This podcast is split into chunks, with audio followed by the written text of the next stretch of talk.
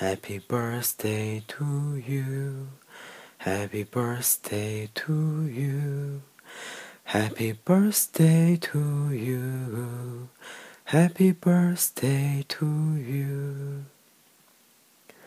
Hello，大家好，我是荔枝 FM 二四九三九四，给同样失眠的你的主播凌峰。首先，非常感谢这个平台圆了我一直以来的一个梦想。 让原本对声音没有自信，也没有接受过专业训练的我，可以得到大家的认可。感谢一直以来每一位听众对我们的支持，你们的支持就是我们最大的动力。最后，祝荔枝一岁生日快乐！希望荔枝可以越办越好，收纳更多的好声音，温暖更多的人。